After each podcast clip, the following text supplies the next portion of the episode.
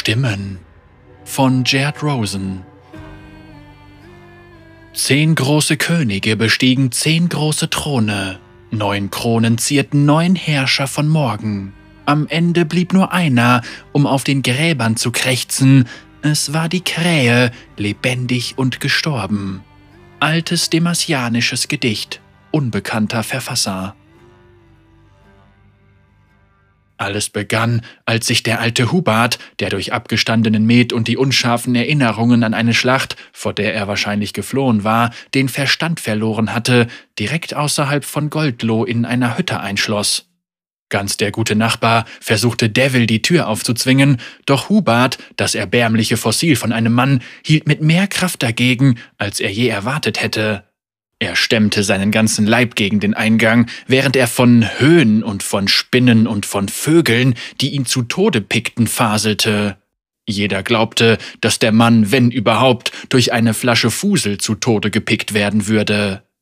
Also gingen alle nach Hause und waren überzeugt davon, dass diese Angelegenheit, wie so viele andere auch, am nächsten Tag schon ganz anders aussehen würde. Doch es ging schneller. Schon in der Nacht sah alles anders aus.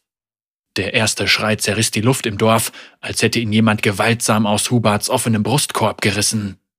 Der zweite klang wie der erste, nur viel schlimmer. Das Schreien wurde gellender wie rostendes Metall, das in Leinen eingewickelt war. Die Laute und der Rhythmus klangen fast menschlich. Schließlich rief die Frau des Bäckers Magier und löste ein heilloses Chaos aus. Leute griffen zu zweckmäßigen Waffen. Der Bürgermeister, wenn man das Oberhaupt eines hinterwäldlerischen Dreckslochs denn so nennen kann, scheuchte alle, die er finden konnte, ins Gemeindehaus. In blinder Panik nagelten die Dorfbewohner die Eingänge und Fenster ihrer Häuser von innen zu. Solche Bilder hat jeder sicher schon hundert oder sogar zweihundert Mal gesehen, seit die Klaue hoch im Norden herumwütet. Ganz gewöhnliche Menschen, die beim leichtesten Anzeichen von Magie durchdrehen. Der Punkt ist, dass es ab da bergab ging. Aber irgendwann ist man eigentlich den ganzen Berg heruntergerollt, nicht wahr? Doch was in Goldloh passiert ist, raste danach noch einen Bach herunter. Du glaubst mir nicht? Dann geh und sieh selbst. Es gibt kein Goldloh mehr, aber so weit sind wir noch nicht. Wir sind bei Devil. Du musst wissen, dass Devil ein Spion aus der Zeit war, in der die Befriedungsbemühungen hoch oben in Freljord noch als etwas Ehrenhaftes angesehen wurden. Später hatte er für die Krone in weit entfernten Landen wie Shurima oder den Inseln der blauen Flamme gedient. Der Mann hatte viel gesehen. Wir hier im Westen haben es gut, denn das Schlimmste, was hier durchs Hinterland streift, sind ein paar Greifvögel nach der Schlüpfzeit. Gut, hier und da gibt es mal ein paar Banditen, denen die Sonne das Hirn durchgekocht hat, aber Devil wusste auf jeden Fall, was da draußen lauerte, was alles da draußen sein könnte. Und so sammelte er alle Leute, die ihm Gehör schenkten, und organisierte eine Bürgermiliz, um diese angeblichen Magier zur Rechenschaft zu ziehen. Sein Plan war einfach.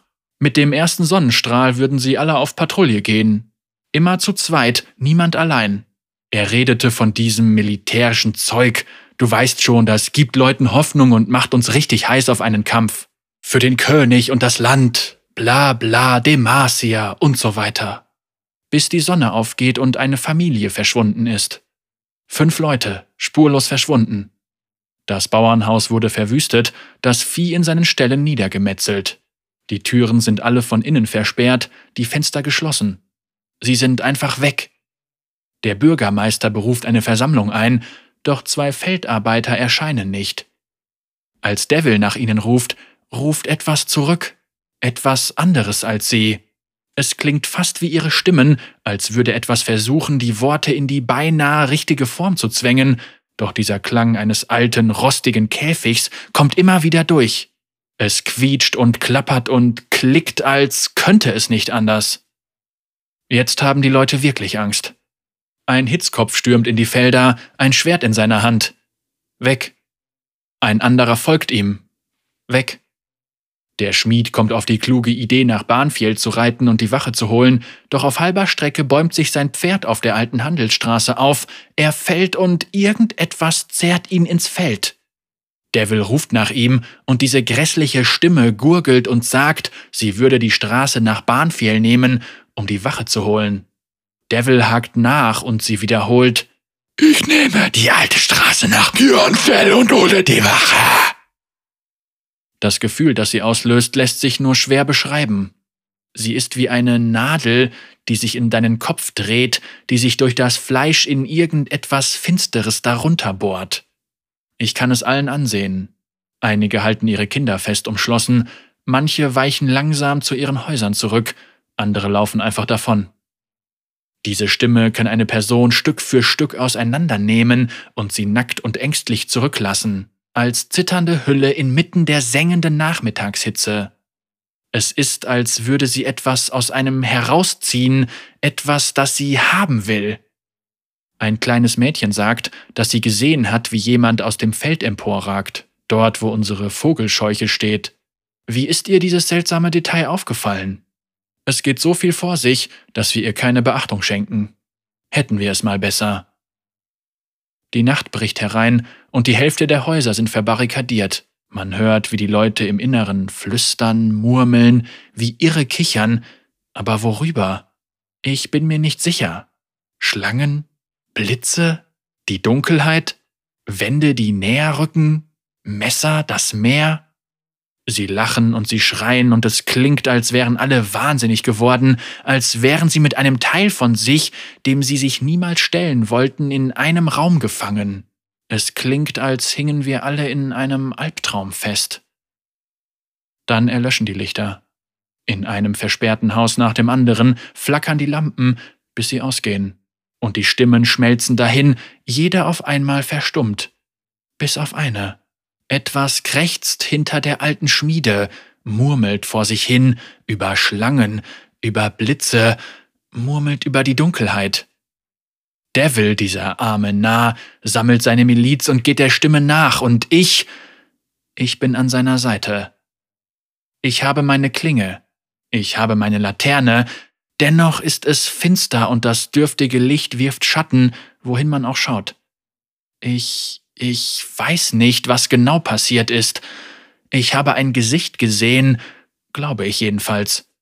Direkt vor Devil hat mich etwas angestarrt, aber es war, als würde er direkt durchgucken, als wäre diese Fratze nur für mich da gewesen. Völlig schief, mit einem schrecklichen Sackleinen und verrosteten Zähnen.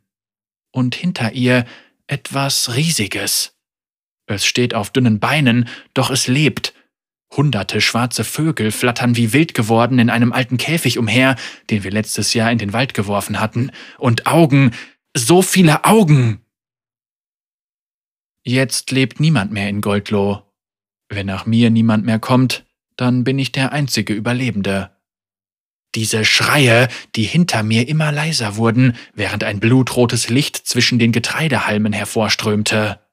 Dieses scheußliche Knirschen und Jaulen, die gequälten Laute von Schweinen und Pferden. Und die Krähen, hunderte Krähen, nein, tausende. Aber sie sind gar keine Krähen. Siehst du es denn nicht? Sie sind Rauch und Feuer. Sie sind nicht echt. Sie können gar nicht echt sein. Sie folgen dieser Stimme, dieser tiefen, polternden Stimme, die allem zugrunde liegt. Begreifst du es denn nicht? Siehst du? Oh, bei den Göttern, Devil! Ich habe ihn zurückgelassen. Ich habe ihn bei dieser schrecklichen Vogelscheuche zurückgelassen. Sie alle, sie sind alle tot. Oh Götter, es muss mir gefolgt sein. Wenn es deine Furcht einmal gekostet hat, wenn es dich erst kennt, dann lässt es dich nie mehr los. Es lässt dich nicht gehen. Es lässt dich. Was war das für eine Stimme? Hört denn niemand? Hörst du die Stimme denn nicht? Devil?